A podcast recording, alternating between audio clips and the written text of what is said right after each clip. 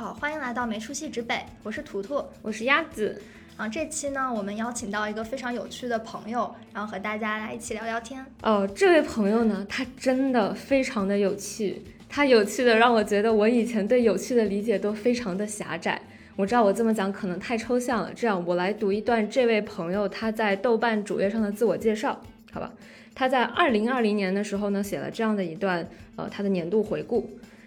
我开启卖 JK 副业和 Club 兼职。解锁一天工作二十个小时，在 B 站直播间出道，第一次拍 Vlog 当 UP 主，自学性感韩舞，并和姐妹成立女团。因为强风吹拂恢复跑步，并在豆瓣找到跑友。高反严重到狂吐，被藏族女孩背下山，亲历死亡车祸，在交谊舞厅被上海阿姨嫌弃，踩在夏天的尾巴一头扎进大海。应征时尚模特落选，挑战开高速成功，在巴哈马人与自然。坐在美丽峰村头石头上啃馕等马，在短短的这大概我数了一下，可能就一两百个字左右的这个篇幅里面，我看到了至少这位朋友他有大概五到十种甚至以上更多的不一样的神奇的体验，而且这还仅仅只是他二零年一年的一个复盘。那非常荣幸邀请到这位朋友，然后成为我们播客的第一期嘉宾，然后呃来请他做一个自我介绍吧。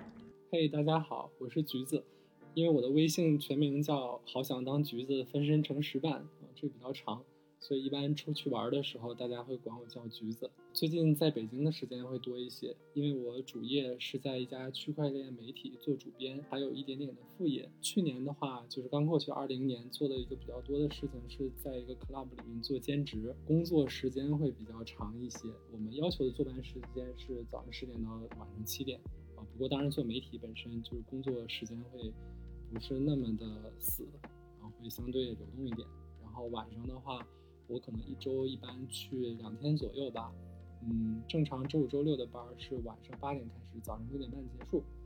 然后偶尔的话会赶上没有那种大活动的日子，就是周二到周四或者周日，这种我们一般是凌晨三点之前下班。然后大概工作就是这么个情况。你在 club 是做具体什么样的工作呀？我在 club 是做店员。然后首先我们是一个那种地下电子俱乐部，就店员主要的工作内容就是开店，然后备货、调酒、卖酒，呃，一些清洁工作、关店就完事儿，差不多就是这样。哦，会有一些机会，比如去当一些气氛组啊什么的。我们不太需要气氛组，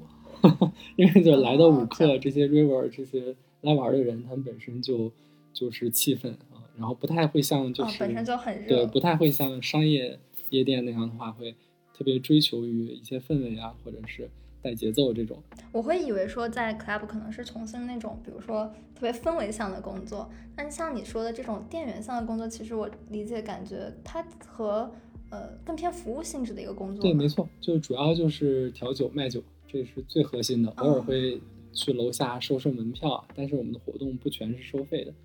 就。大部分时间是在吧台里边。为什么会想去做这样一份工作呢？嗯，当时是首先自己本身挺喜欢去玩的，呃，就觉得反正也是要玩的，为什么就是还要花着钱玩呢？就去做兼职的话，就同时又玩了，又挣着钱了，还能免费喝酒。当时是这么个想法，就去了。对，其实我和橘子认识是在大学的时候，然后也在一家媒体实习。然后怎么注意到他呢？就是当时我们都去做年终分享的时候，然后橘子说他那一一年去了十来个国家，对，然后我就很惊讶，我因为他那一年没有停止工作，我就问他，我说，哎，橘子你为什么可以去那么多国家旅行？他告诉我，就是你只要勤换工作就可以了。然后当时觉得这是一个特别好玩的一个朋友，对。然后呃，我记得橘子之前跟我说过，就是你是一个体验主义者，你这里你觉得体验主义它的？嗯，它指向的是什么，或者说它是一种什么样的一个生活方式呢？可能有些人觉得，呃，我平时做的事情还挺好玩的，但是真正比如说细到每一件事情的时候，呃，在我的角度，永远我都是一个那个弟弟，就是还有好多人其实在我之上，他们玩的东西更刺激、更猎奇，或者是更怎么样啊？但我就觉得，如果是解释一下体验的话，嗯，我会把它拆成一点点的好奇。后多一点点的勇气，还有一点点的资本吧。然后这样的话，就是你既会对生活、日常生活之外的事情保持一种探索欲，然后同时还有一定的行动力去，嗯，不会去懒、去怂去做一件事情。然后再有就是可能在时间或者是金钱啊等等一些方面条件上会有点资本，就可以支撑你去体验不同的事情。我觉得就是这是我从拆解的角度去自我定义一下，怎么算是体验主义吧。你刚才说到就是，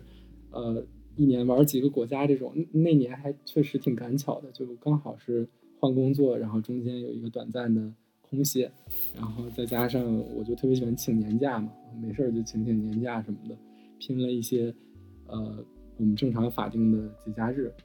其实法定节假日稍微算一算，就是两边它有很多技巧，比如说那种请三天休九天啊，请两天休十一天啊，就可以有一个组合，然后去一个稍微远点的地儿，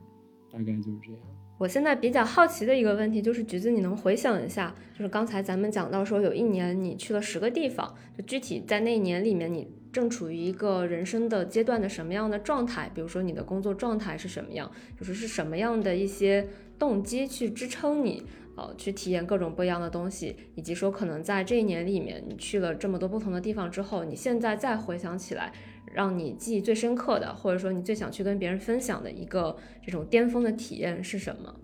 对我很好奇这个问题。啊，好呀，就是我也得，其实也得看着豆瓣介绍来回忆那一年，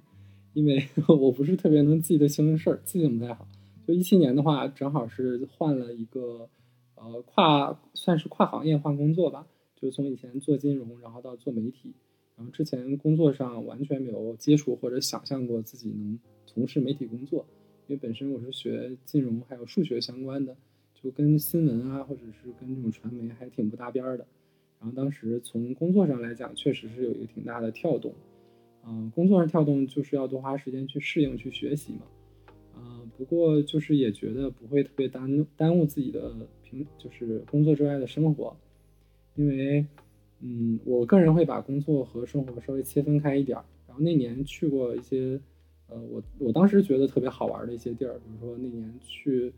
呃，朝鲜待了几天，然后去了趟以色列，然后在，呃，马来还有印尼去了一下那个活火山，有一个蓝火的火山，嗯，这都是我能记得住。哦，对，还去了趟卡塔尔，然后就是我整体会对亚洲国家会。比较感兴趣一点，所以你看那年我基本上去的都是，嗯，亚洲这一圈，然后可能往西亚走了走，然后东边的话就是像日本、韩国、朝鲜啊这些。在死海其实印象还挺深刻的，因为，呃，我到了之后才发现自己被骗了。我当时之所以想去，是因为有人跟我说，说死海好像过多少年之后就要蒸发没了，因为某种就是地球上的自然变化。后来到了当地，他们告诉我说根本就没有这个事儿，就是死海其实是可以存存在好多好多年，至少是可以到我我老了的时候它还在。啊，当时我们一起同行的几个人都挺喜欢在那玩的，嗯，就发现死海里边很温暖，然后我们就嗯把衣服裤子什么就全都脱了，然后进去里边去裸泳了，然后晚上去看星空啊，就是这段经历还挺难忘的。就这个难忘的点是因为你觉得这是一个。被骗之后，但是发现，哎，其实即使被骗，这里还是有很多有趣的体验，还是，呃，他难忘在那里的这种大自然的风光，还是说难忘在它是一个，你刚刚有提到说，可能你们的衣服裤子都脱了，是一个让自己完全融入到原始状态的一个经历呢？嗯，现在回想的话，其实觉得最难忘的是人吧，就是一起去玩的这些朋友啊，可能现在有的已经不在一起玩了，但是啊，对，包括像前女友啊什么的。就觉得还算是一段挺美好的回忆吧。然后当时我们开车也开得挺惊险的，因为我们是三个人去。呃，我们开车的那个人是刚拿到驾照一个多月吧。然后以色列有些地方，它的限速是除了有上限，它还有这种低速的下限。然后我们在一些路段，就是那种山边的野路，旁边就是悬崖，但是全程的平均时速是一百四左右吧。就即使是开到一百四十迈，然后旁边的大卡车、大卡车还是会疯狂的去超我们的车，就我觉得有点生死体验的感觉。还在路上有遇到这种来搭搭车的啊，我们当时也觉得，哎，好像看起来是两个姑娘，呃，应该问题不大吧，也不会特别危险。然后就让他们上车，然后一起还玩了一段时间，然后开车带他们去死海，然后去了两次，呃，游泳啊什么的。然后在里面看星空就觉得挺有意思的。好吧，我听着我都觉得非常刺激了。刚才特别讲的那个大卡车那个，我就会很容易想到我之前有一次，就以前我们在那个巴塞罗那玩的时候，巴塞罗那那个自行车道它是在正中间的，但是国内的城市的自行车道是在两边，所以你在正中间的时候，就旁边的机动车都比你过得很快，它就很容易有那种你在不断的被卷到中间那种感觉。哦就是他刚才就是橘子讲到那一段的时候，我就会联想到这个。其实我我觉得很多城市都跟交通工具有很大的关系，就嗯比如说去那种东南亚国家，很多时候都嗯骑小摩托车嘛。对，摩的对。然后有些可能，比如像你去台湾，可能就骑自行车环岛，就是海嗯边那种小岛，是经常就骑自行车。然后包括像去，比如说三幺八呀，你可能就开车，然后又很危险。就其实我觉得这种在路上，然后用不同交通工具的感觉，也是一种特别好的体验。因为因为我们日常上下班的时候，其实你能接触到的工具无非就是呃班车，然后地铁、公交车，然后你自己可能开私家车或者你自己走路骑行。但其实这种体验日复一日下来，它会让你变得很麻木，就是对世界上各种各样不一样的这种风景啊或者人文会越来越麻木。我也分享一个我个人体验中我觉得非常高光的一个时刻，嗯呃，就是当时在印度的加尔各答的时候，然后呢，我们就跟一个呃当地人，他们会有那种类似于旅行向导的感觉，然后我们就呃找一个当地人，然后他骑着摩托车，然后带着我，然后我们就在那个加尔各答去骑行，然后当时那天有点下雨。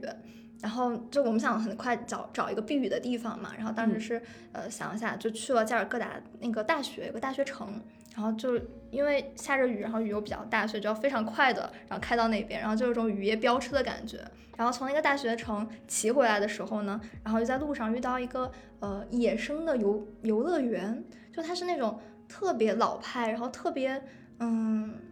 粗糙的一个游乐园，就它会有一些像旋转木马呀，或者说一些那种投掷的游戏，对。但是就是因为它很粗糙，然后就会反而让你觉得，嗯，那种感觉特别的真实，然后又有点梦幻，就不知道有没有表达出那种感觉，对。就是这种，就是属于计划之外的一些时刻，就完全你如果通过旅行的规划攻略是绝对，嗯，不可能有这样的体验。但是就因为可能像橘子刚刚说的，就因为一点勇气，然后因为一点好奇，然后你就是就是跟他们这样一起去玩的过程中，然后就发现，对，反而就构成人生的一些很高光的时刻。对那些不期而遇的体验。对对对，呃，说回现在的话，就是嗯其实橘子现在也在做很多事情嘛，嗯，对，然后呃，我理解就类似于你可能就不管是工作还是自己的生活，是有很多不同的角色，我感觉甚至之间没有什么相关性，嗯，对，然后你可以分享一下，你觉得对你来说最重要的三个角色吗？呃，其实我觉得最重要的可能是玩儿吧，嗯、就有的时候我们出去办活动了，或者在线下新认识一些陌生人，我可能觉得自己主业吧，或者说主要的一个心态是自己工作之外的一个状态，就比较喜欢探索一下城市啊，啊，去认识一些朋友啊，去看看有没有什么还没做过的事情啊，这种。嗯，然后之后就是工作吧，工作也蛮重要的，这毕竟是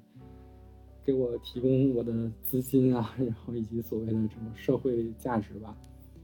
嗯，想想还有什么身份啊？就去年一个比较呃新的体验，就是在俱乐部做兼职，然后会感觉这种晚上和白天似乎是在两种环境和人生的状态里面做切换，就这个体验还蛮特别的。觉得让我平衡过来了，就好像白天是在做一个，嗯、有很多维度吧。比如说白天是在做一个脑力活动，然后但是其实你的身体是僵在那里的。就我一直特别怕我腿都会瘫痪在那儿，因为一一般的姿势就是躺在办公椅里边，然后对着电脑频繁去打字。然后晚上呢，不需要想那么多，也没有那么强的责任，然后只要做好我手头的调酒啊、卖酒啊，就这些活儿就好。它是一个很简单的。不太需要动脑，但是需要付出体力的一个服务业性质，就觉得可以在不同的身份里面去穿梭，然后顺便去观察人类，这就挺好的，对我来说。这个挺好玩的，就白天嗯是端庄斯文的主编，晚上是狂野的夜店小那个小服务员。嗯，嗯，哎，那今年的话有什么想去体验但是还没有体验到的事情吗？今年啊，就完全没有计划。我觉得我我不是那种特别有计划性的人，而且疫情确实也打断了很多可能。比如说，我本来是特别想跟一个做摄影的朋友去巴西的热带雨林，他当时给我讲了一件事情，我蛮向往的，就是他在一个热带雨林里边去找了一个主攻灵性的部落，然后他们那些部落里边会有祭司，祭司有的专攻草药，有的专攻器乐呀。然后专攻草药的人就会调制一些像海佩啊或者死藤水啊，就等等一些，也许国内看起来不是很妙的东西，啊，他会通过这种药物的摄入来，啊，他们认为是会洗涤你的灵魂，来提升你，甚至是提升你的一些物理能力。比如说，他们有一种像眼球里边滴入的，呃，我们算是眼药水吧，那个滴完了之后会剧痛无比，但是如果你长期滴它的话。对于他们原住民来说是会提升夜视能力的，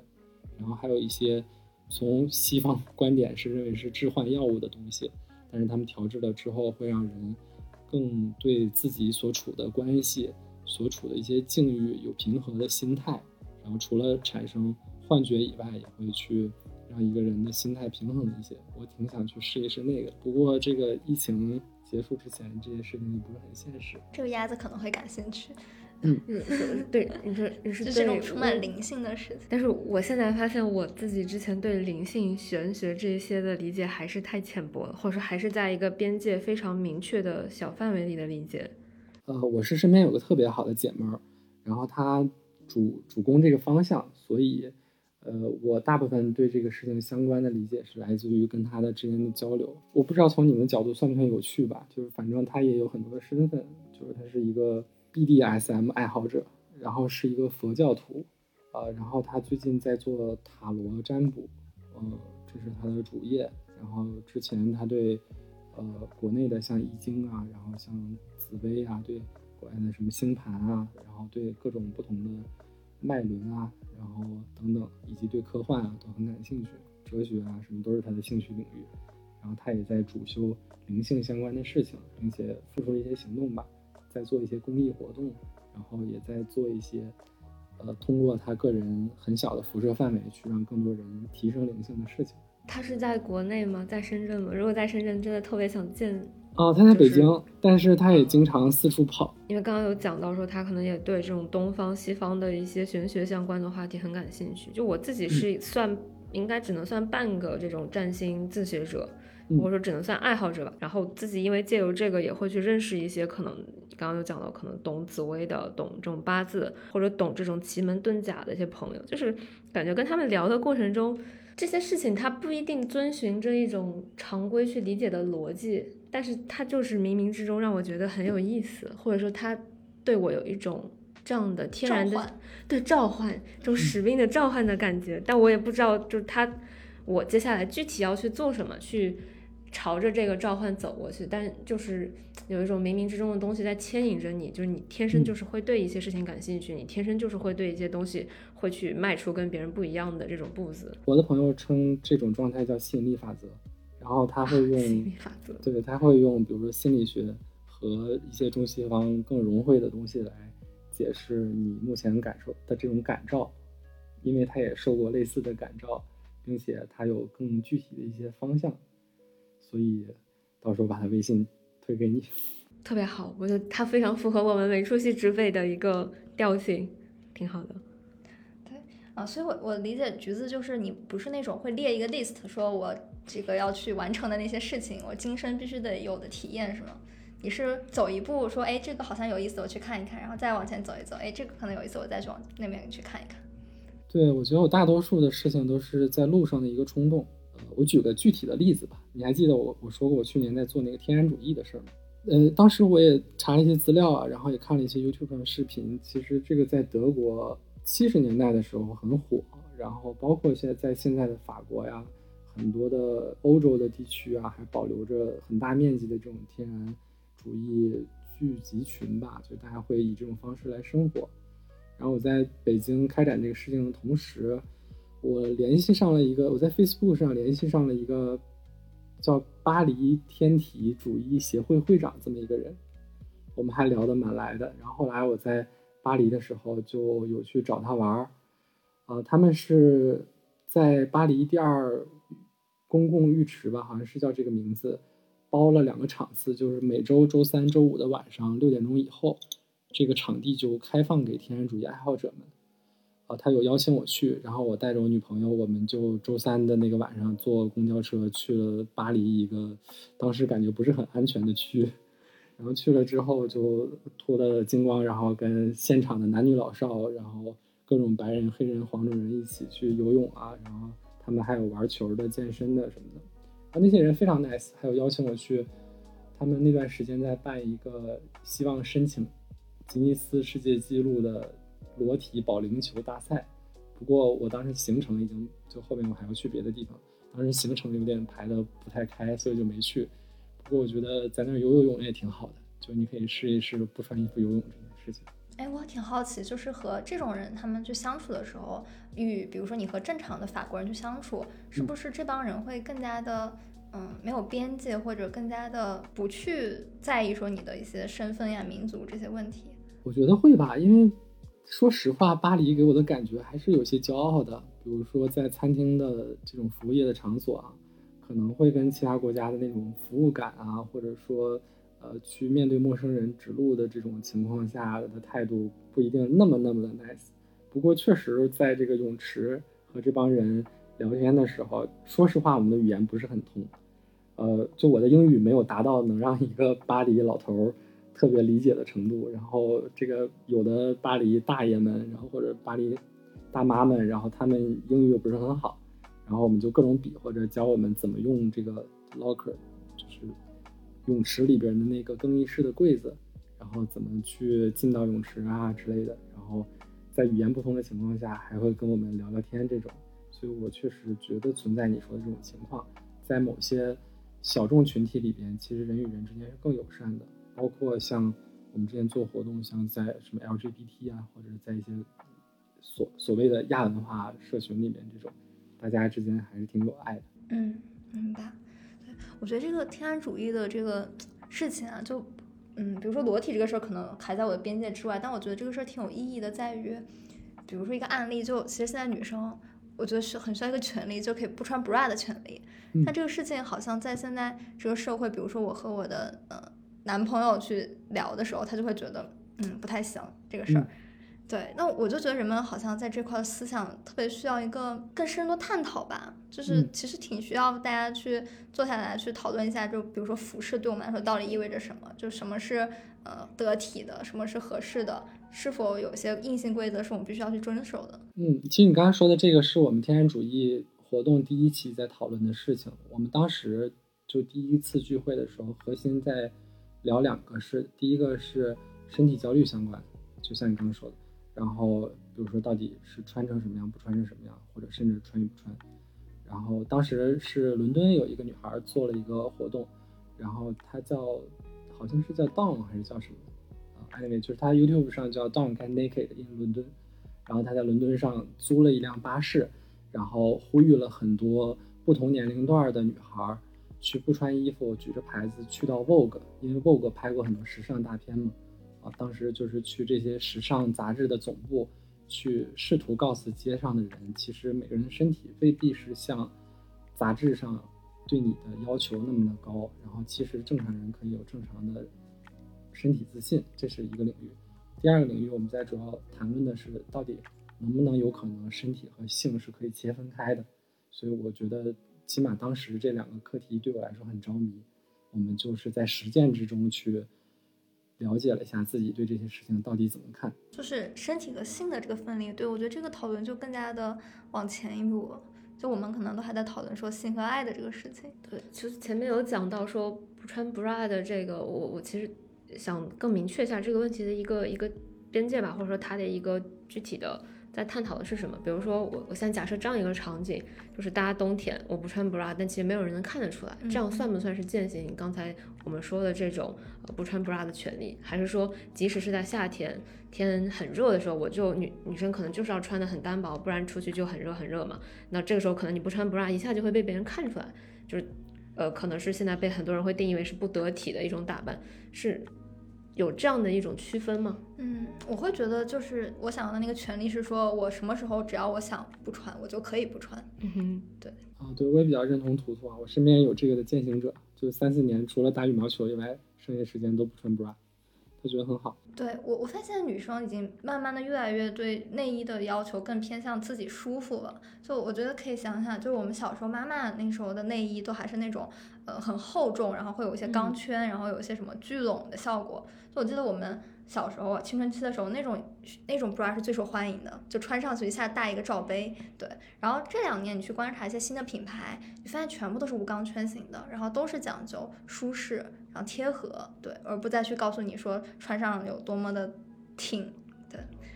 就女生其实你嗯穿一个乳贴也可以。对对对，就但乳贴其实本质上还是不想被别人看出来我没有穿 bra 嘛，对。但是我们是不是有一个权利，就是叫做我就是可以不穿？我不知道啊，但我我是觉得，反正你当然可以有，对，就是你你随时可以不穿，但是现现在的一个问题，或者说现在的一个大多数人可能对这个事情观点是，如果你不穿，你被别人看出来了，别人第一反应就是你是一个非常不好的人，你是个很不检点的，你是个很呃浪荡，就是会给你扣上很多这种负面的对于女性的这种污名的帽子嘛。哦，对，我在大学有一个暑假基本没怎么穿，但是可能因为胸小，就我感觉 也无所谓，开始了，没有太被 怎么样，对对。我觉得这个背后其实如果更进一步的话，甚至可以聊男性的穿 bra 自由，或者说穿 bra 权利啊，男男性的穿裙子的权利，北京大爷的露肚皮权利啊，这些都可以是某种泛化吧。啊、嗯对，其实我感觉男性好像在这种服装上受到的限制比女性有的有的区域会更多，对，就男性被要求的边界会更强一些。对，但北京其实不光是北京啊，就是很多大城市现在都在做这种 drag queen 相关的活动。我觉得也算是某种程度上的去以一个艺术化或者稍微有点极端的方式来打开人们的认知，会觉得其实呃也可以是美的，也可以是特别的，或者也可以是给人在视觉上一定冲击的。我们在北京有好多场这种变装皇后、变装皇后舞会啊，相关的活动啊，我相信深圳应该也会有吧。可能还现在还不在我和图图的这个探索的范围里面，但我相信深圳和广深这一带应该是会有的，这是我可能接下来想要去找的一些我现在还没有体验过的东西。然后刚才咱们也讲到一个词，就是讲到身体焦虑嘛，然后我我是在想哈，我就刚才在想我自己能不能去接受，在一群人大家都在一个房间里面，或者在一个特定的场所里面，在这里我们都是赤身裸体的。然后我想了一下，对我来讲，可能这个问题的障碍不在于赤身裸体，而在于我可能认为自己的身材不足够好。哎，我也是，对，就比如说，如果我是一个经过锻炼之后非常好的曲线，那我会觉得无所谓。但如果是我觉得哦，我现在身上还有很多赘肉，然后还很肥或者怎样，我感觉不行。那这样就是一个非常这个不美羞耻，对，很羞耻的一个事情。对，这是这是不是也是一种就是我们说的身体焦虑，或者说是他可能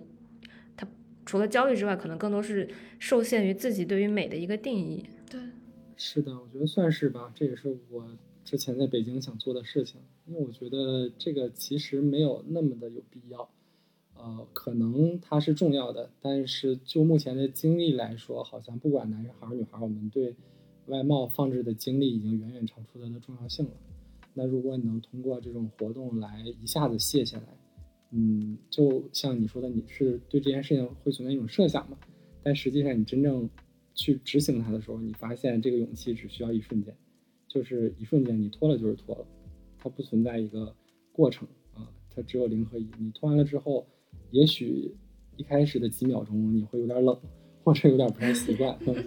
呃，但是很快你就会发现，我们还是我们呀，就是朋友还是朋友啊，我们在做的事情也可以是我们平时在做的事情，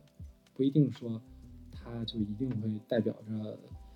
呃，你这个人是不是完美的？不管生理上怎么样，你想，那男孩的身体焦虑可能就更大了，对吗？但我在巴黎泳池玩的很开心啊，我不管就是黑人什么样，白人什么样，是吧？我觉得我反正挺自在的。这样的体验只有零次和无数次。对，嗯，试试吧。而且我觉得去寻找一个活动，比寻找一个活动更有意义的方式是去创造一个活动。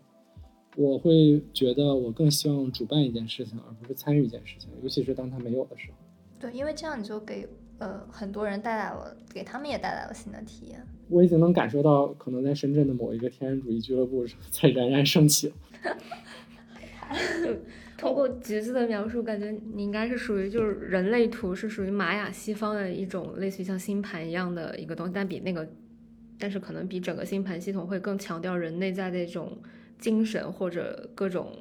哎呀，那个词叫什么？一个气，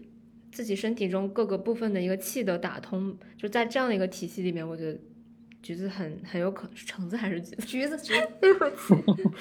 橘子可能很有可能是那样的显示者，就是一定要自己去发起一些事情，而不能被框定在一个这种框架里面去跟着别人的路径去走的。对，是的，很有意思。我觉得像这种，我发现这种身体焦虑，很多时候不是来自于害怕被外界评价，而是好多时候这种观念已经内化成我自己的思想了，就是不健康。你可以从你可以从裸睡开始啊，就我觉得第一步可以先自己面对自己，然后是自己面对自己平时生活的伴侣，然后再去面对陌生人或者是熟悉的朋友之类的。如果你自己不穿衣服的时候不会觉得一定要呃很很羞愧或者怎么样，那其实也蛮好的。呃，说实话，就是既然聊到这个，我也要聊一下，其实我们做这件事情背后还是有很多保护措施的。包括怎么去引进一个陌生人，然后地点的选择，本本身场地的舒适性，还有大家不要有这种，呃，想记录他呀，可能会有一些，呃，未经允许的录音录像，就这种肯定是不会有的，嗯，所以其实还是要有一些规则来保护你的，不管是在做任何体验性的事情上，然后希望我们在做这些事情的时候是要考虑到。可能潜在的一些后果，然后去有一定的风险控制之后，然后再去展开会好一些。虽然大多数的事情是某种冲动或者是临时起意，但最好还是在脑子里边理性的去过一遍会好一些。然后还想聊一个话题，就是，呃，我觉得就橘子一直在讲，我觉得你是一个非常观察者视角的人，就是好像如果说这是一场游戏的话，然后很多人他会找一个自己的主线任务，比如说我要去。呃，功成名就，或者我要有一个幸福的家庭。然后橘子更像是在这个游戏大陆上去走走停停，然后看哪里好玩我就去玩一下这样子的一个角色。我理解的是对的吗？是，我觉得差不多哎，因为可能我本身确实目标性没有那么强，然后责任感也不是很重，也没有太多可能家里边的一些很高的期待啊这种。呃，反正恰好有着这些相对舒适一点的条件。我就希望充分利用它，然后也不需要给自己特别明确的一个很高的追求，嗯，不过我又觉得这件事情和你是不是在积极向上好像又不太一样。就你虽然可以走走停停观察着，但是也可以每件事去做到极致，或者去往更好的方向去做。我觉得在我这儿是可以统一的。嗯，所以你也会有一些，比如说长期的目标吗？长期的目标就是玩的开心吧。算吗？这个，就像我，我前两天也是和一个朋友在聊，呃，他有问我小时候的梦想。我觉得我梦想不是围绕着职业，我的梦想是围绕着某种生活状态吧，就是开开心心，可能是我的目标和梦想。你觉得这个开心，比如说他做一个目标，他有一些什么样的条件吗？在我这儿条件很低，就或者说门槛很低，比如说小的时候。两三块钱的杂志，我就可以开心一个月，就是我是一个快乐点很低的人。然后现在呢，我喜欢的娱乐方式好像又不是很需要砸钱，我可能没有那些特别呃需要资金的爱好，所以对我来说快乐会相对简单一些。但我也能理解，就是一些呃引号高端的爱好，就我也觉得那样肯定有它不一样的乐趣。不过只是。我就是特别容易开心，所以这些条件啊什么对我来说就还好。明白。嗯，那我想代表，嗯，一批比如说有主线任务的人，然后来对你进行一个发问。对，如果你一直是以活得开心为目标，你会不会担心你错过一些更重要的东西？嗯，什么是更重要的呢？对于很多有主线任务的人来讲，或者认为自己有主线任务，或者在玩那些有限游戏人来讲，他会觉得说，我到了一定的阶段，或者说我工作几年，我到什么年纪段啊，我必须要有多少的资产，我要有一个什么样的家庭，然后我的事业要发展到什么程度，不然我可能就是一个这个社会定义的没出息的人。嗯，或者说可能上面还有家里的压力，就是他会被很多框的东西框在这个里面，甚至他已经变成他内化的一个部分了。那这个时候就是，呃，站在橘子的视角，是你是怎么去理解这个问题？我就可以这么去问。嗯，我不会直接鼓励他们出框，我觉得自己有自己的目标，首先是个好事。呃，那我会建议他们有没有可能更。高效的去完成这个他们自己定的目标，然后去体验一把实现这个目标带来的快乐，是不是能够与自己过程中付出的一些不快乐去平衡或者对称掉？我觉得只要他在他自己的价值观或者是自认为重要的事情上面去有努力吧，或者只要这个人只要是在走着，他在跑着，我就是欣赏。至于他跑向哪个方向，我觉得挺无所谓，大家都往自己的目标去实现就好。然后，如果他觉得在做的这件事情非常不快乐，呃，也可以去把他的大目标拆解一下吧。比如说，去试验一下，呃，当完成一个小目标的时候，是不是这个快乐会像他想的一样可持续和有效？如果这个目标根本制定的时候就没有真正的想清楚，或者这个目标完全来自于外界，没有考虑到自身情况的话，也许这个目标本身就不成立呢。那也尽早发现了也好，是吧？就可以去立立新的目标，或者去体验一些自由散漫的事情。就我记得很早之前，在前两年吧，知乎上应该有个年度回答，当时就讲到说，每个人的人生往长线去看，都是一场均值回归，或者说我会把它概括成是一个求人得人的状态。就也许你现在。可能我们在二十多岁的这个阶段，觉得自己想要的是一个东西，但可能到了三十岁，时间一放长，你会发现其实你追求的并不是这个东西，因为一开始你所设想的你想要的那个 A，它可能是社会给你的，就是你的同龄人的压力带给你的，大家都在要，大家都在要这个，都在要快速的晋升，赚很多的钱，所以你也觉得你应该要这个，但是你最终自己到底是一个什么样的人，他只能通过时间拉长了之后，你自己去看，你会。就是在潜意识中吧，就你自己不一定有这个意识，但你慢慢的在往那条路上去走。对我觉得这是一个，嗯，我听下来也蛮有意思的。我觉得我对这句话的启发就是不要设置太长的目标，反正呃一个不变的真理就是我们的意识都会变嘛。那既然这样的话，就可以像一个产品一样小步迭代，而不是一一开始就设置一个很远期的目标，然后再去很费劲的去实现它。在这个迭代过程中，可能有新发现，然后可能去修正自己的意识，本身就在这么快速的时代下，你去调整一下自己的目标也没什么不好。因为我觉得我们没有办法去定义很长远的明确的目标，我们只能去想说，在长远的这个方向上，我想到达一个什么样的状态。就比如说，可能橘子会选择想要去一个非常自洽、非常快乐的状态，那可能换一个人，他很想要的就是那种控制的状态，他掌控的东西越来越大。对因为也许可能，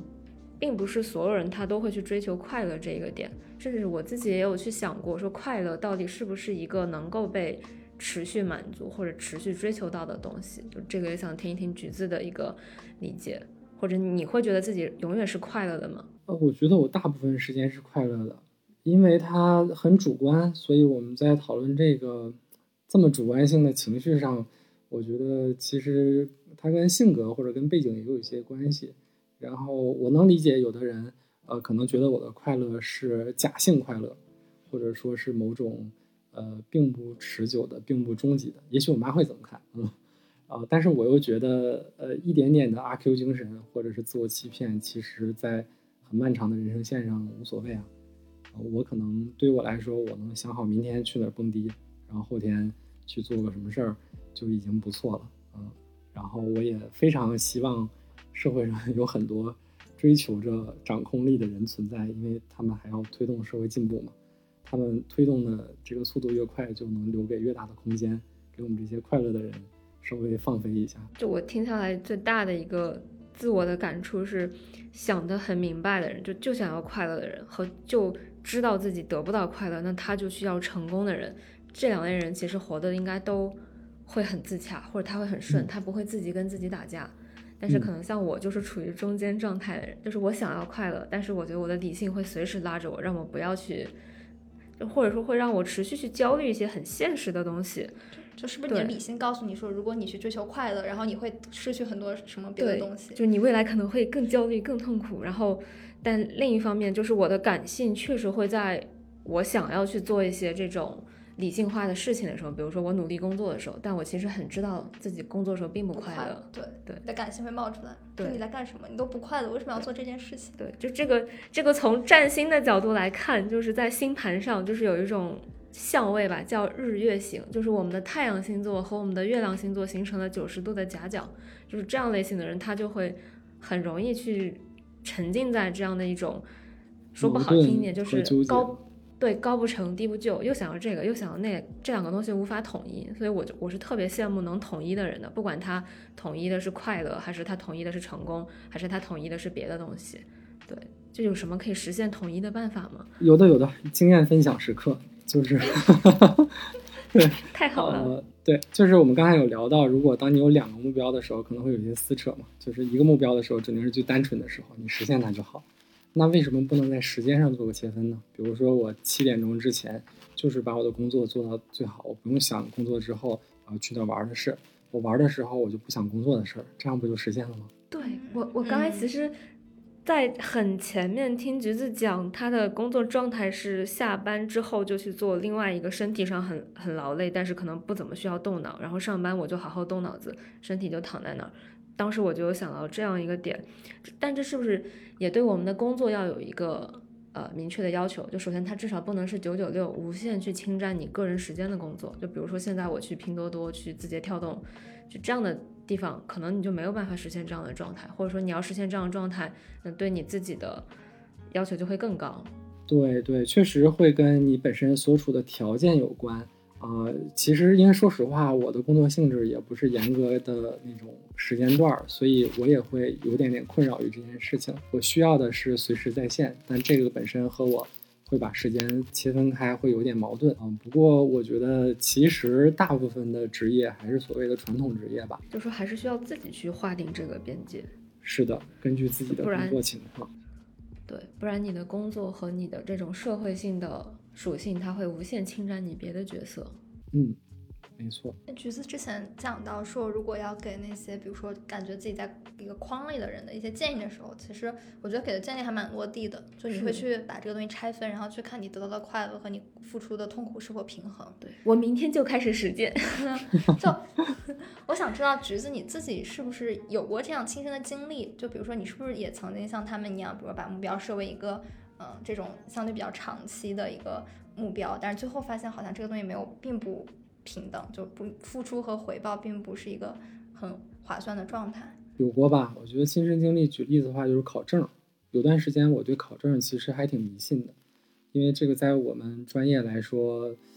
呃，它有一定程度上是很重要的啊。但是后来实际上工作呀，包括后来发现，好像过去确实对这件事情有点迷信了。嗯，而且像说我们前面提到的这种状态啊，我又回忆起来一件事儿，可能来自于我小的时候家里边一些教育。比如说我小的时候写作业的时候，一开始会很拖沓，我就觉得哎，反正也写不完，然后就慢慢悠悠去磨蹭着写吧啊。然后后来我爸给我的激励方式呢，就是你只要，比如说我正常要做三个小时，你如果在两个小时。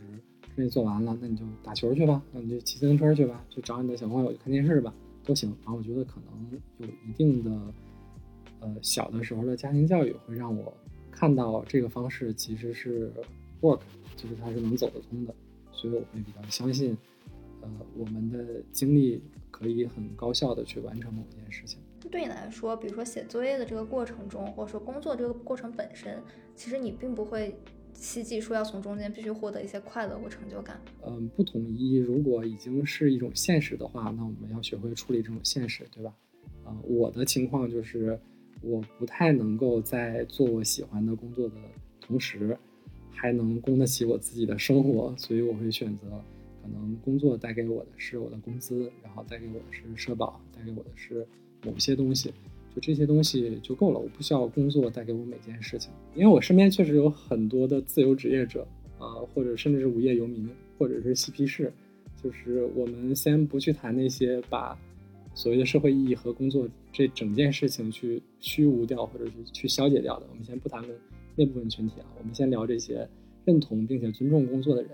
那其实他们也一定程度上认为，有没有一种可能是多种工作或者说兼职斜杠更适配于目前这个时代呢？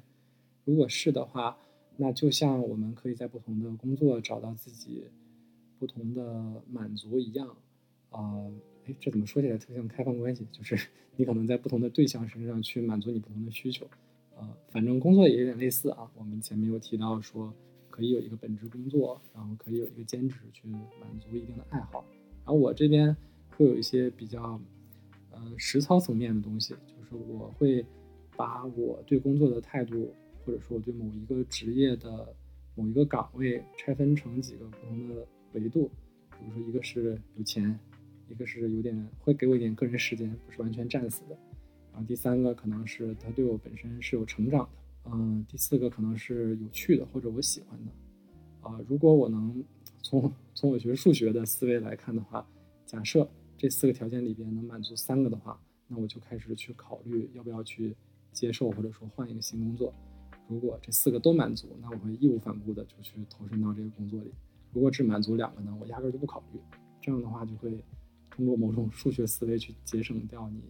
呃，判断或者说纠结的时间吧。橘子是橘子是什么星座的呀？水瓶的。哦。啊，这个哦是什么？就是我就是不问就能猜到的感觉。你要让我猜的话，我我可能也会先从水瓶这种开始猜。所以这个东西真的有点玄乎，我发现。对。那看来我很典型啊。对，是非常典型的水瓶座。就如果具体看你的星盘，可能你的整个星盘好多个行星都落在水瓶座上。对，得是这种状态才可以。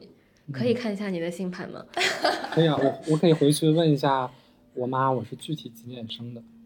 对，是不是需要一个很具体的那个时间位置？嗯，就就尽量能误差在半小时以内就比较准了。好，我今天晚上就问他。哎，我想了解一下，就橘子，你家庭大概是什么样的一个家庭？就比如你父母是什么干做什么工作呀？然后他们对你的教育和同龄人相比，是否有一些比较不一样的地方？呃，我小的时候其实觉得挺一样的，因为可能那会儿大家教育孩子都差不了太多。呃，然后后来可能如果一定要找一些差异的话，就我们家会相对轻松和自由一点儿。然后我家里边父母是做航空业相关的，呃，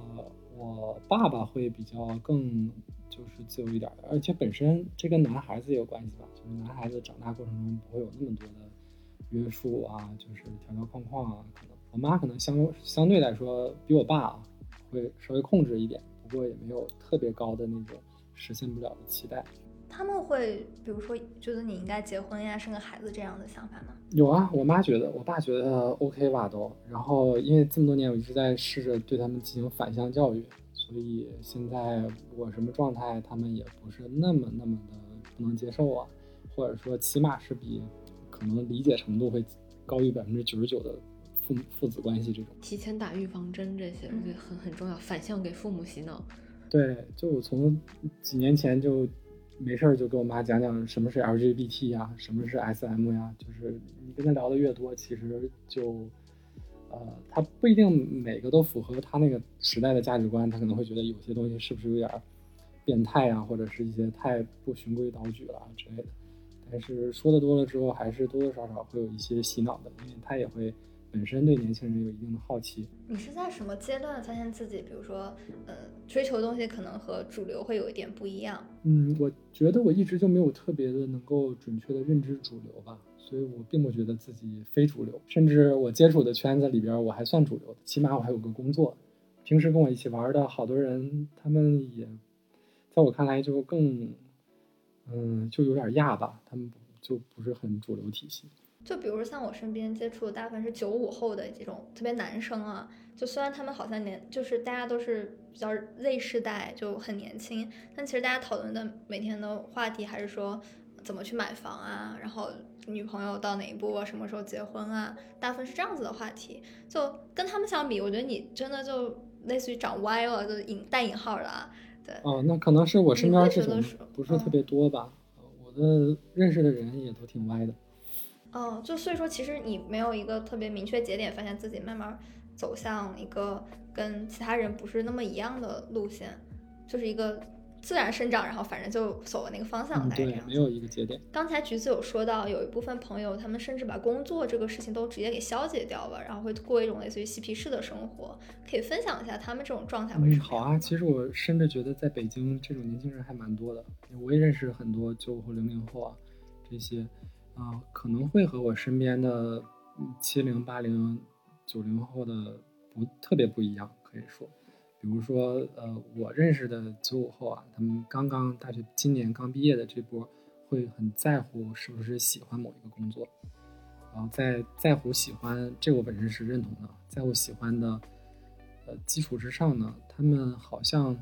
对一个工作能不能给自己带来价值，或者有没有收获的判断周期特别短。我分开来说一下这两点啊。首先，我觉得就是时代本身可以给了这部分人不在乎或者在乎的一些技术条件啊，因为他们也不是特别差钱。可能在我刚工作的那年的时候，如果我刚毕业了还没找到工作，会比较焦虑，或者甚至是我要是裸辞了一段时间之后，我会琢磨这社保该怎么办啊，等等。就我觉得，甚至这很多的人都会去考虑这些事情，但是他们来说，就不是特别在乎说我是不是一毕业就马上要经济独立啊，要马上摆脱家里的束缚，就还好。但是我也会觉得有一些，他们会不会有点太着急了？比如说我身边的朋友在做了两天某个工作之后，就说不喜欢，然后就走了。我我在想，这个我可以称之为任性吗？就是一定是像我过去我们的父母可能做了四十年，然后他们去习惯一件事情，然后跟着时代去一起去变化，去感受说自己对一个工作、对一个职业是什么样的态度，可能一辈子就做一件事。啊，现在我们当然可以一辈子做很多的事，不过我们是不是应该更充分的体验之后再去去下判断，说这个东西是不是会给我成长的？我是觉得我认识的一些年轻人，首先对这件事情的判断有点着急了，然后另外一拨人呢，就是很无所谓，就是工不工作嘛，就也没必要，就是能工作就工作，不工作也没事儿。那他们比如说，如果不工作，他们一般就是会去做一些什么样的事情呢？是比如说他们是就宅在家里呢，还是说会愿意就出去去去探索一些不同的事情啊，然后找一些自己真正喜欢干的东西？嗯，我想我们平时一起蹦迪的朋友，有这种三四年就没工作，然后一直在试着找自己喜欢什么，一直在路上找。呃，有这样的人，然后呃，也有就是在自己的某一个爱好上比较执着，呃，有某种执念吧，是可能希望自己把这件事情发展为一个工作，但并不是每个行业的属性都能够允许新人能够起得来。比如说，我朋友很喜欢做歌，但是你也知道音乐行业是什么样，就是它不一定像是其他的行业，说我们可以投简历啊，或者是你有一个作品集啊之类的，就可以能够顺顺利利的进入到行业里。嗯，我只能说他们还是算是相对积极的在尝试吧。有那有那种，比如说他完全就把工作这个事给消解掉的，然后他可能就是通过，嗯，比如打打零工或者就是别的方法，就是不工作，然后这样的去生活有的，我觉得其实东城区啊，就是有很多的嬉皮士啊，然后大家都在做一些小手艺，或者做一些自由职业，卖一卖自己设计的呃小耳饰，或者是项链，或者是卖一卖自己做的歌、做的 beats，或者是在麦当劳去炸炸鸡腿儿啊，然后更多的时间留给自己，然后。嗯，他们觉得工作这种事情还蛮无所谓的。然后我也认识这种完全没交过社保的朋友，他就，呃，在我看来有点太一味模仿美国一百年前的那那批年轻人，但是实际上我们两边的社会结构啊，包括就是发展阶段还是不太一样的。然后很多人是就有点类似于过垮掉的一代的那种在路上的生活，可能每天就是很便宜的生活成本或者不消费主义，然后去捡点吃的呀，然后去呃在野外去露营啊，然后或者是去各个城市去当当沙发客呀，这儿待一待那儿待一待，我觉得很难去判断这件事好与不好。也许在他们年轻的时候的阶段，这部分的体验是有必要的。嗯，这种东西只有在往后的时候回看，可能他自己会给这段经历一个评价。但是我们外人其实不太好说，说这是呃所谓对或者不对，或者是应不应该在这个阶段做啊，这个很难去判断。在麦当劳炸鸡腿听起来就挺诱人的一个嗯，他经常请我们吃打折的麦当劳。挺好的。对我，我感觉可能就是人和人最大的不同，就还是我们想要的东西的不同。我听起来就是两个感觉，第一个就是北京真是一个神奇的城市，因为感觉在深圳很难去想象有年轻人在深圳顶着很大的生活压力，当然除非他是深圳本地人，这种我们不讨论，就说他在深圳打工，但他可能还过着这种没有规划的生活的状态，就是感觉深圳就不太像是一个去允许你不按照效率的这种方式去进行的一个地方。第二个感触是，对，第二个比较明确的感触是，嗯，我觉得最难得的是对自己诚实吧。就是很多人他可能在生活中对别人非常的，呃，就是他会尽量做到对自己的组织、对自己的工作、对外界、对家人、对社会关系负责，或者说很啊，他会极尽坦诚，但是他对他自己可能不一定这样。但也有些人可能他是反过来的，就他对别人很不一定那么诚实，但他对自己会非常诚实。对我觉得这这也是一个。你是觉得那些比较有嬉皮态度的人是对自己诚实的人？就也不一定，就这里有，我觉得可能也要分情况看。就有的人他自己很清楚自己在干什么，他也知道他这么做，呃，他之后会面临到什么样的外界的风险，但是他认为这是在他能力范围之内，或者说这是他觉得 OK，我允许它的发生。但我觉得另外一些也有可能他的心态是，他觉得这样很酷，他只是想要给自己看上去比较酷一点，所以他选择了这样的方式。对我觉得不管还是说回到我们前面有聊到的一个话题，我觉得不管你选择了什么，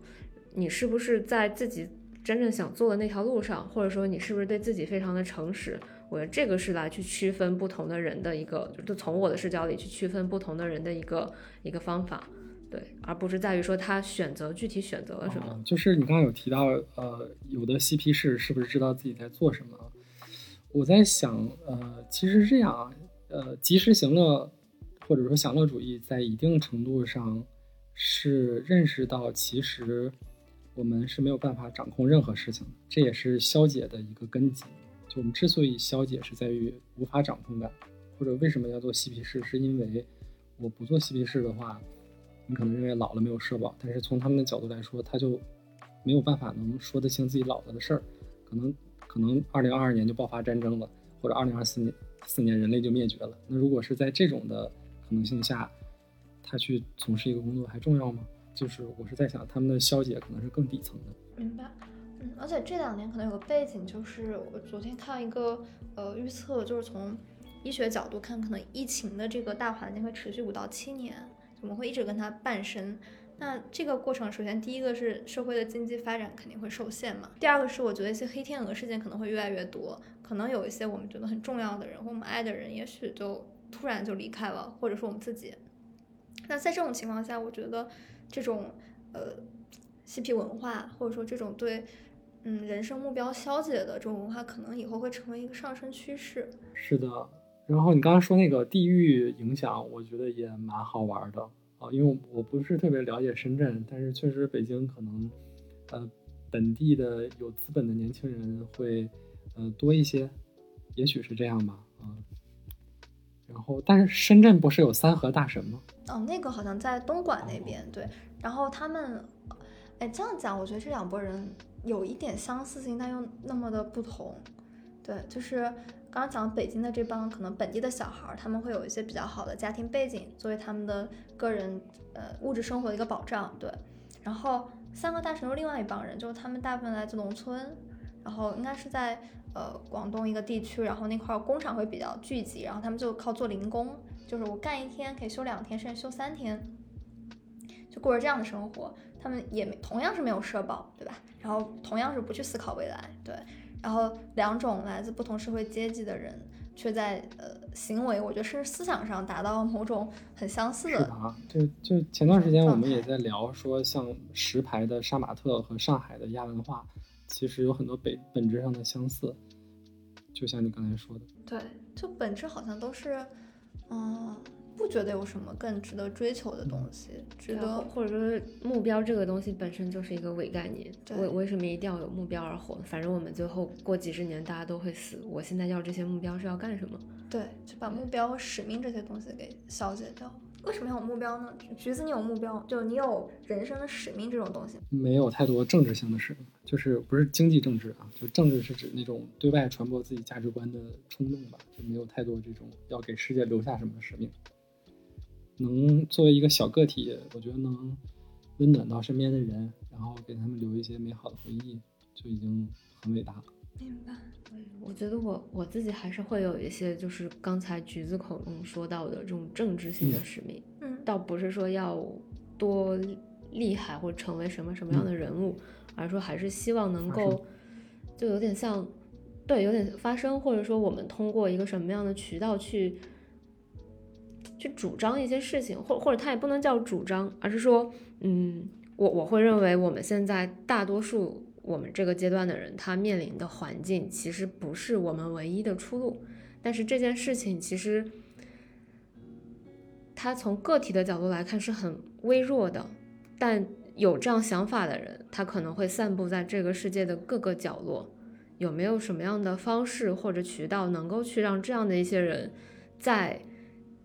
可能在现实生活中不太得意的时候，或者说在现实生活中遇到一些困顿的时候，能找到一些呃共鸣，就是可能是基于这样的一个想法，或者说可能也会有一点，呃，至少我现在这个阶段还是会有一点说觉得不服气，我我不觉得这些在企业里混得很好的人，他掌握了世界的真理，我想去打他们的脸，或者说我想去告诉别人，即使我们换一条路走，也有走得通的道理，对。我我理解鸭子可能想做的是给像我们一样的人，让他们有更好的生存空间。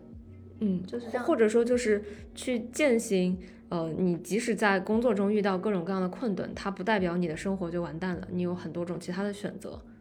对，对，还是一种多元价值的，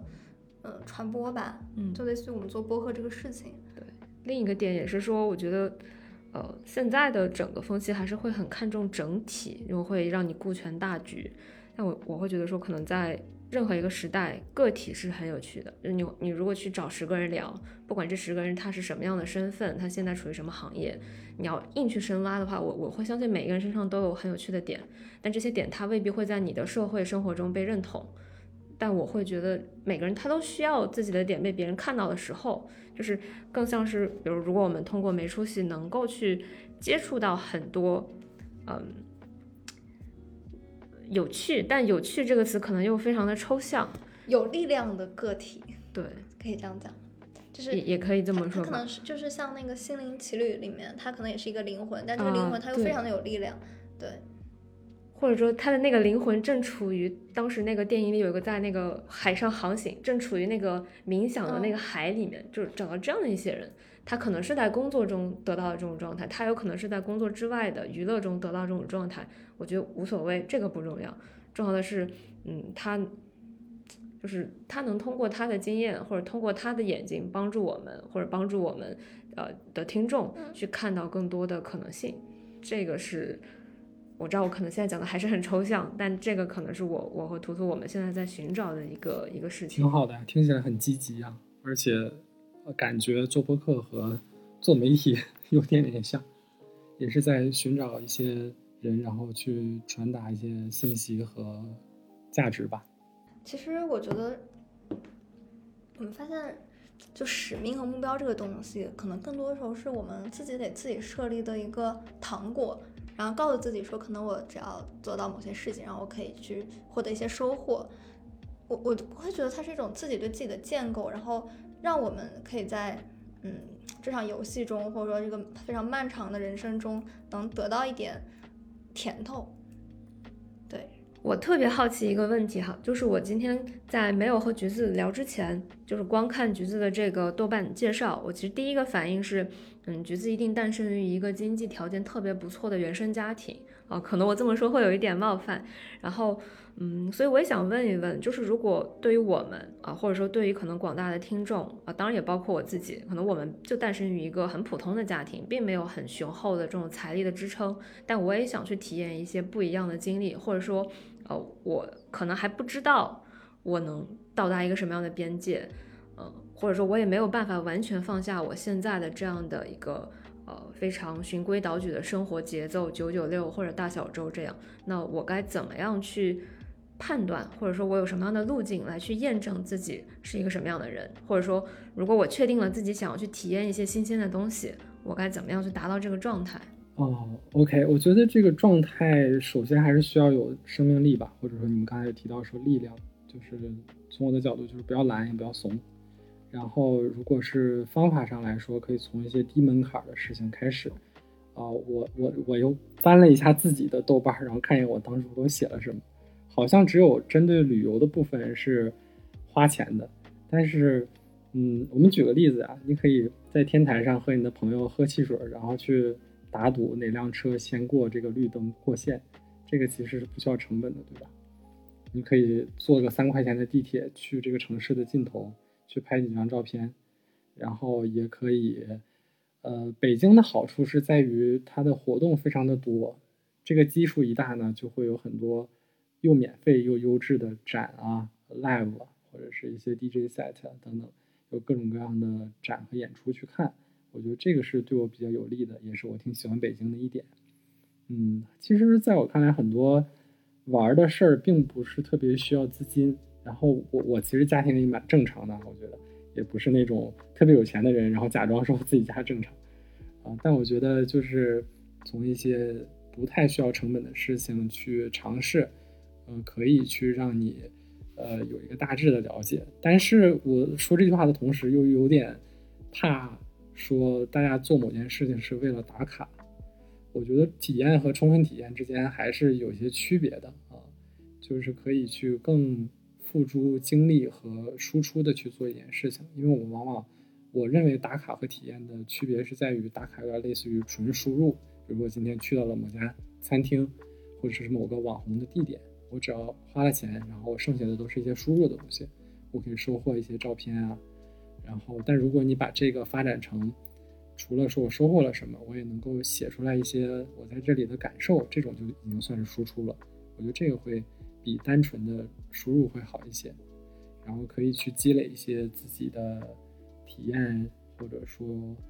积累一些自己的经历吧，然后在这里边去回头看看，找一些更好玩的事情，更适合自己。我我前段时间还觉得一个事儿特别好，就是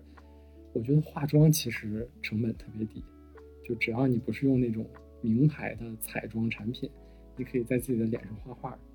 这就挺好玩的。对我来说，我知道了。我今天结束回去就给我的男朋友画一个全妆，让他开启一下不一样的体验，对，让他体验一下，然后我也体验一下。没准你们就爱上了这个活动。对，就其实听起来说，嗯，更多是要把这个事情，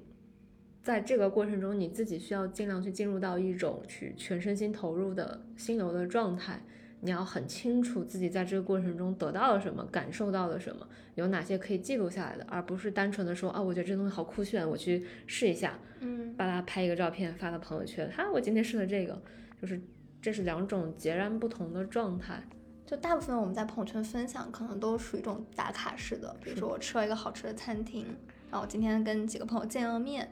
然后大家对这种更深入的体验。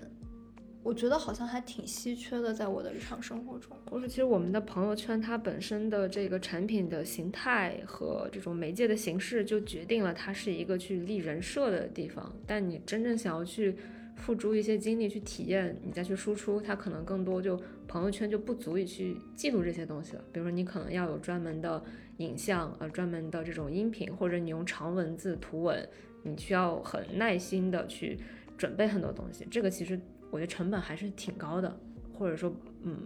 相较于发朋友圈来说，打个卡来说，就是是需要花更多的精力在这个上面的。对，然后呃，之前橘子也听了我们的那个第一期播客，对，然后橘子跟我说，就他觉得我们好像还是会去想说，我要有一个经济基础，嗯然后再去，嗯，在这个担保下去做追求自己更喜欢的事情，对，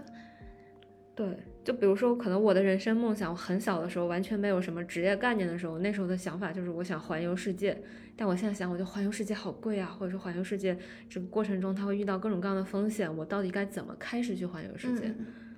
但是这种方向，我感觉橘子的想法就会跟我们不太一样。是，我会把这种比较宏大的事情都去抻长到时间轴的权限上来做。呃，比如说，大部分人的先后顺序是先有钱，然后再有时间，然后再去实现自己想做的事。但我觉得，在我的角度是可以有那么一点点钱，有那么一点点时间的时候，先实现那么一点点。这个一定程度上也可以叫享乐主义或者及时行乐吧，就是未必是说等各个条件都凑齐，因为你是要面对世界和人生的不确定性的。那如果可以不是一次性的做，那很多特别宏伟的事情也没有那么难。就是又回到了我们前面说的，去降低一个娱乐方式的门槛。就有的人特别喜欢唱歌，但是可能老去唱歌也会很贵嘛。那其实你买个那种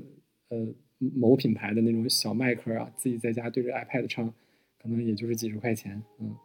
也不一定每次都要去 KTV 去花很高的价钱。看电影也是一样，就是我觉得很多娱乐方式或者说追求都可以从身边开始做起。我每天在北京，我觉得自己就是一个旅行者，我就是在北京在旅行，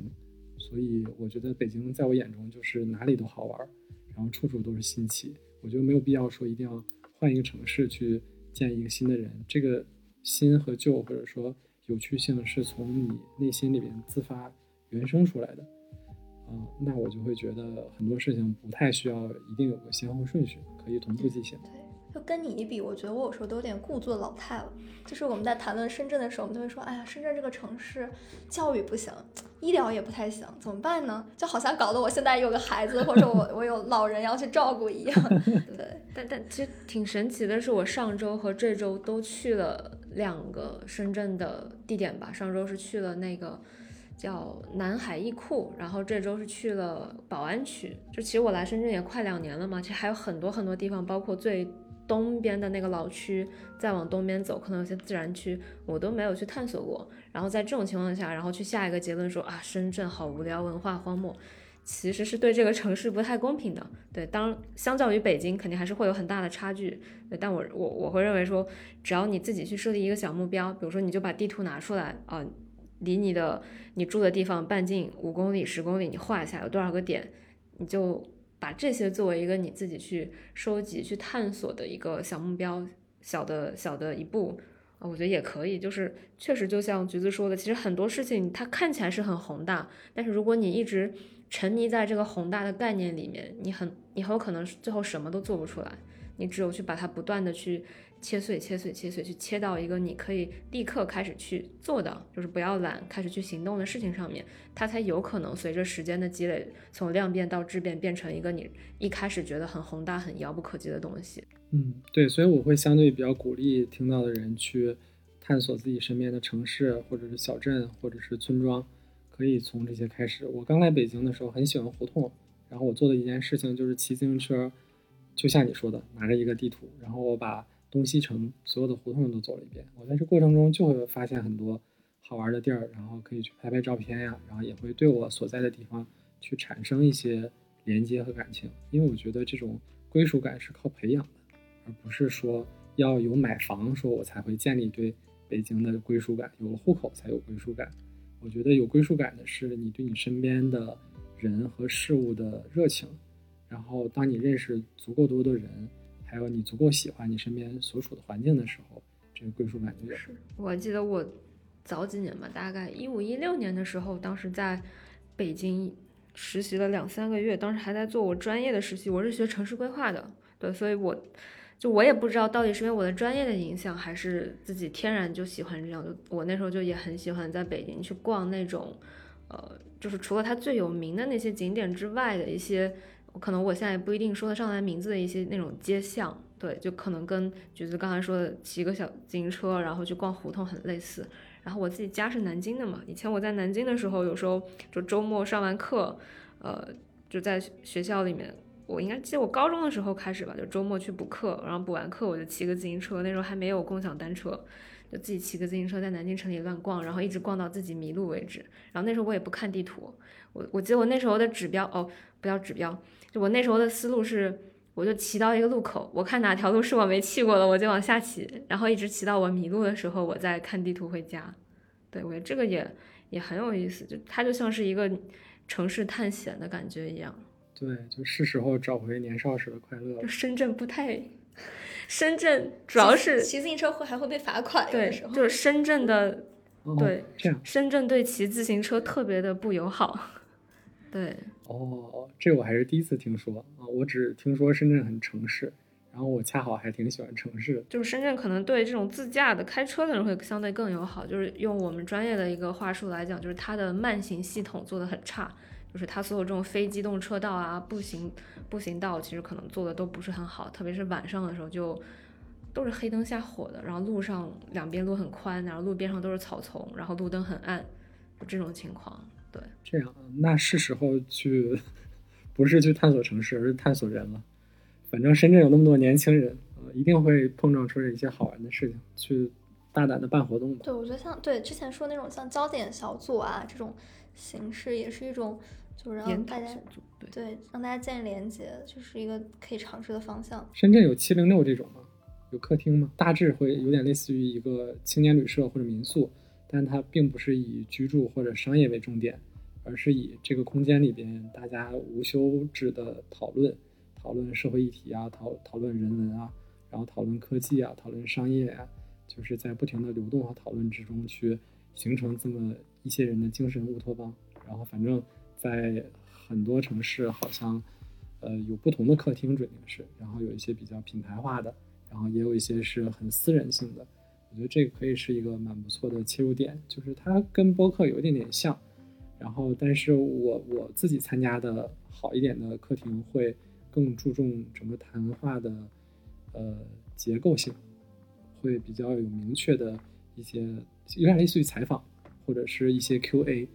啊，然后这样的话大家会在这个过程中更充分的去了解对不同观点的看法，然后去产生碰撞。就它会是有一个议题，然后大家如果想来的话，就会提前去可能准备一下，然后再过去。还说就是非常随机的，我可能就走进去，然后大家就自然的产生交流。呃，两种都有，有是这种主题式的，类似于读书会，就是你一定要先了解到某样东西才能加入；也有一些更松散的，就是任何人随时进来，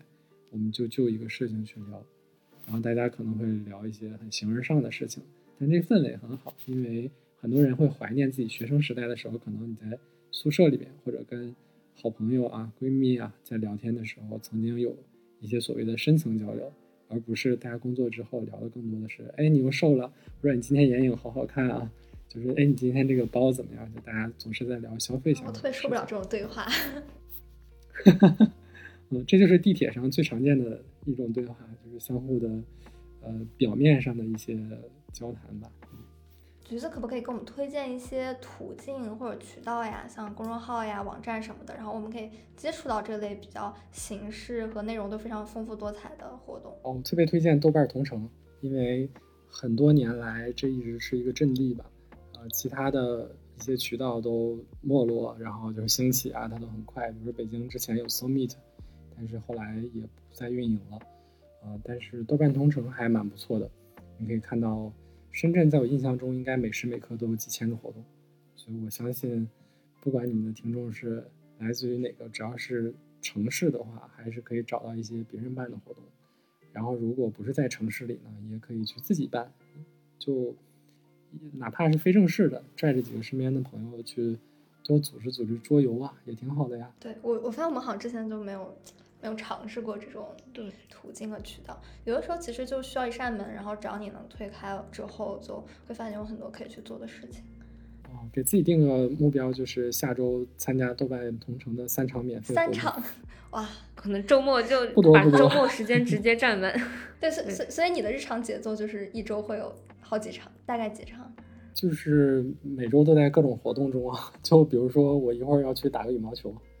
这种算吗？啊，然后蹦迪啊什么的，跟朋友一起玩啊。最近几年最主要的就是蹦迪，因为这算是我的爱好吧。蹦迪的乐趣是什么呢？啊，这个乐趣还挺综合的呀。就对我来说，又听着好的音乐了，呃，又运动着了，起码能让我动一动腿，对吧？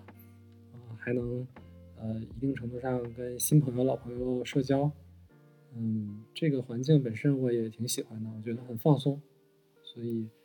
嗯，这是我个人喜欢蹦迪的原因。但我主要只去这种就是地下电子的俱乐部多一些，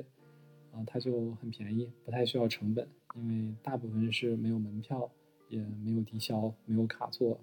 不需要强制买酒水，就你随时走进，随时蹦，随时走出来，在院子里跟朋友聊天，或在天在天台上跟朋友喝喝酒这种。这种可能都是真的喜欢这个音乐风格的人，然后才会去的。嗯，主要是商业的我也去不起啊，就是场均消费可能几千块钱，然后来一个卡座，然后来 A 一个那种特别贵的酒，就是我我也不是特别好那种。对，因为我们想到蹦迪，好像就觉得是那种就是挺挺贵的，然后比较嗯，对，纸醉金迷那种，然后有很多好看的小姐姐。哦，深圳深圳有 oil，就是油。O I L，这个应该是车公庙附近的，呃，我不知道是不是车公庙附近唯一的亚文化中心了吧？嗯，但我是感觉深圳是不是这方面场所会少一些？应该也有，只是我们日常可能探索的不是很多。就我倒是有另外一些就是做音乐的朋友，他们可能会对广深这一带都特别深圳有哪几家，就是你去问他，他就巴拉巴拉能跟你讲一堆。但他跟我讲完之后，我也没有在我自己一个人的情况下，我是没有办法去的。就我人生中唯一只去过一次蹦迪的场所，是当时还是在杭州吧。当时我还在云音乐实习，然后云音乐，而且是在市场部嘛，就那就是一帮特别喜欢音乐、特别会玩的年轻人聚集的地方。然后就被他们一起带着去了一次那个，在那个我记得还是在西湖边上的一家那个迪厅，这是我第一次感受到，就那是一种非常有生命力的东西，就是可能跟以前我自己的偏见里面会觉得说。去那里的一定都是一些不三不四的人，那其实完完全不是，就在这里就是大家其实都穿的非常的得体，呃，也有可能有的穿的不是很得体，穿的很清凉，但这个也没有什么的，大家就在这里，更多时候是在那种音乐和一定的酒精的刺激下去释放自己的压力，或者说就是感觉到一种很单纯的快乐，而且它也不犯法，我觉得挺好的，就这是我们在日常这种一板一眼的生活中没有办法体验到的东西。但确实说回来，我还是一个需要有人带着我去做这个事情的人，就我自己不太。哎，这个为什么呀？我觉得这好像聊到另外一个。对，是我我也觉得很。是一定要别人带我也觉得很深。就比如说我第一次去健身房的时候，也是我的室友带着我去，然后他带我去了两三次之后，我再去我就没有心理障碍了。但是我第一次。啊，我特别鼓励一个人第一次去蹦迪，就是不要被人不要被朋友带过去，因为我觉得只有在。你不在乎身边朋友怎么看你跳舞的状态下，你才能享受舞池。所以，总有人问我，就让我带着谁谁谁去蹦迪。如果他从来没去过，一般是不会带他的。我会告诉他哪里哪天有很好的活动，让他自己去自己去体验一下。从一开始进去，可能心理上还有一些挣扎，然后再到可能有些尴尬，再到进去完全脱掉自己的尴尬那种感觉。对，因为你不需要让。身边的人知道你是谁，也没有人在乎你跳成什么样。可是当你跟朋友去的时候，大家往往手脚就不知道该怎么往哪儿摆，就总觉得，哎，我不会跳舞，这会不会是我不能去蹦迪的一个理由？但实际上，你就站在那儿，或者你就跟着音乐晃，你就是绕着全场走路，你怎么样都没人管你。只有在那一刻，你自己真正自由了，你就会发现，哎，这事儿也不是需要说我需要先去一个爵士学校，或者先去学两天 hip hop 才能去做的事。它没有规定的步伐，可能我自己现在回想这个点，呃，倒不是说我担心别人怎么看我，而是我对一个陌生的东西天然有一种恐惧，就是我不知道我该干嘛。我一个人如果走到这种夜店或者迪厅的门口，我不知道我该怎么走进去，我是先迈左脚还是先迈右脚？进去之后讲什么？我可能需要一个。知道这个流程的人，他给我示范一遍这个流程，然后我知道大概是一个什么样的流程之后，那可能我第二次自己去，第三第三次 之后都自己去，啊，可能就就好了。我就是对我来讲，可能是这样的一种障碍，我不知道可能。知乎上那欢迎你来北京啊！这样的话，一天晚上带你去四个地儿，你就知道先左脚还是先右脚了。我今天听下来最大的一个感觉是，有机会还是要去北京生活一段时间。虽然，虽然现在可能北京不是一个环境那么理想的地方，就去玩就好了嘛。明年等春天疫情过去之后，因为现在北京管的也比较严，然后现在应该是北京最冷的时候。对，其实知乎上还有，就你刚刚聊这个，呃，嗯蹦迪第一次去蹦迪的问题，知乎上有挺多这种问题的，就是去问说，第一呃次干嘛干嘛？第一次去夜店应该怎么办？然后嗯底下人会很多人一本正经的会去给你一些教导，比如说你进门口的时候是什么样子的，然后进去要怎么去点单啊，然后 怎么去蹦啊，类似这样子的一些攻略的。我发现可能大家对这种全新的体验，呃，就大部分人吧，可能心里还是会有一些恐惧。恐惧，或者说总觉得好像怕自己表现的不像一个老手，嗯，然后以至于得到一些不好的评价。或者那种那种失控的感觉，你到了一个完全陌生的环境里面，你不知道会发生什么，就那哦种感觉会吓到，会吓到一些人的。对，但是也有些人就是享受失控。是，我觉得知乎或者说大众点评是某种反体验，它是在把其他人的经验来供你参考。但是大众重要吗？主流重要吗？正常重要吗？就别人的眼神重要吗？如果能看透这个的话，嗯，还是亲身去一次会好过一些其他人的指导吧。这就联系那个经常去蹦迪的朋友，下周安排上。安排上。对我在我一般出去玩，比如去国外的话，我都会体验一下当地的，比如电影院啊、书店啊、夜店啊等等，因为我觉得这是看不同文化的人的一个很好的地方。然后像德国蹦迪就很出名了，然后如果去柏林的话，一定要去 Berghain 这种去逛一逛。这种其实，呃，现在回看发现，呃，好多事情做了就挺好的，事不宜迟，因为很多店可能因为疫情，然后欧洲那边整个夜场的经营情况都非常的萎靡，然后倒闭了很多出名的俱乐部，然后去到了就是赚到了。要是当年没去的话，可能就没有机会再去了。明白。其实我我自己在国外玩的时候也特别喜欢去到处看电影啊，或者去酒吧呀、这种地方。对，就是嗯，反而是在一个熟悉的地方的时候，会有的时候有一点拘束。但你真到那种完全没有人认识你，然后连你是哪个国家可能都不知道的时候，你就觉得啊，我干什么都无所谓了，然后可以感受到一种身心的自由。对，然后在自己生活的熟悉的环境中，比如像深圳。嗯，可能自己会反而给自己施加一些别人的目光，就以为别人会注意到自己，然后以至于很多事情不会，嗯，会去自己自我设限吧。对就比如说，因为你现在基本上我们在深圳，首先家人朋友是不在这儿，更多就是你的工作关系在这儿，嗯所以他就前前面就你的老板、你的同事都盯着你，嗯，但实际上就是大家下班之后，谁是谁都不认识，对，对，就这也是很有可能的。然后在酒吧看到对面在一杯杯喝的是你，可能看到我老板和一个男生在接吻，对，谁知道呢？就 对你放心就好，最尴尬的永远是他，不会是你。好，那我们今天的话题就聊到这里啦，感谢橘子来我们的播客做客。感谢橘子给我们打开了很多新世界的大门。谢谢鸭子和图图，也谢谢大家，好，以后常来。好的拜拜，常聊，拜拜。常来，拜拜。